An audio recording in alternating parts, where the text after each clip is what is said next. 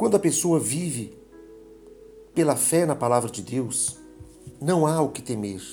Ainda que venham as lutas, venham as ameaças, venha a intimidação, a ansiedade tome conta, ela não se entrega ao medo, ao pavor, porque ela confia em Deus, porque ela sabe que Deus está no controle. Ela olha não para o problema, mas para o autor e consumador da nossa fé, que é o Senhor Jesus. Se olharmos apenas para os problemas, vamos ser sucumbidos por eles. Não vamos olhar solução, porque a solução não está na circunstância, a solução está em Deus, está na Sua palavra. Então, ao invés de olhar para baixo, ao invés de olhar para os lados, olhe para o alto. Deus dará a solução, Deus há de dar uma resposta.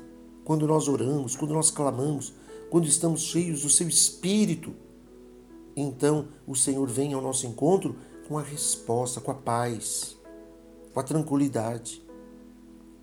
O profeta Isaías diz: Mas tu, ó Israel, servo meu, tu, Jacó, a quem elegi, descendente de Abraão, meu amigo, tu, a quem tomei das extremidades da terra e chamei dos seus cantos mais remotos, e a quem disse: Tu és meu servo, eu te escolhi e não te rejeitei.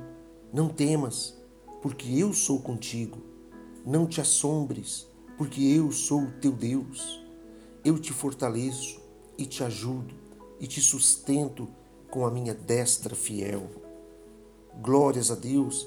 Está escrito em Isaías 41, do versículo 8 em diante. Envergonhados e confundidos serão aquelas pessoas que se levantarem contra você com falsidade, com mentira, com injustiça. Então não temas. Olhe para o alto. Deus é com você. Deus é contigo. Ele não te abandona. Ele está mais próximo de você do que a própria roupa que está no seu corpo. Olhe para o alto, olhe para Deus e siga em frente. Busque a sua gloriosa presença, encha-se do Espírito Santo de Deus. Ele há de te fortalecer, de te ajudar.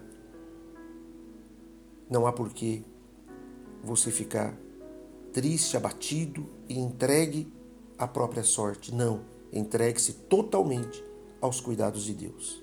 E Ele fará o melhor por você, por sua família, no seu trabalho e por todos que estão à sua volta. Deus abençoe você, em nome de Jesus.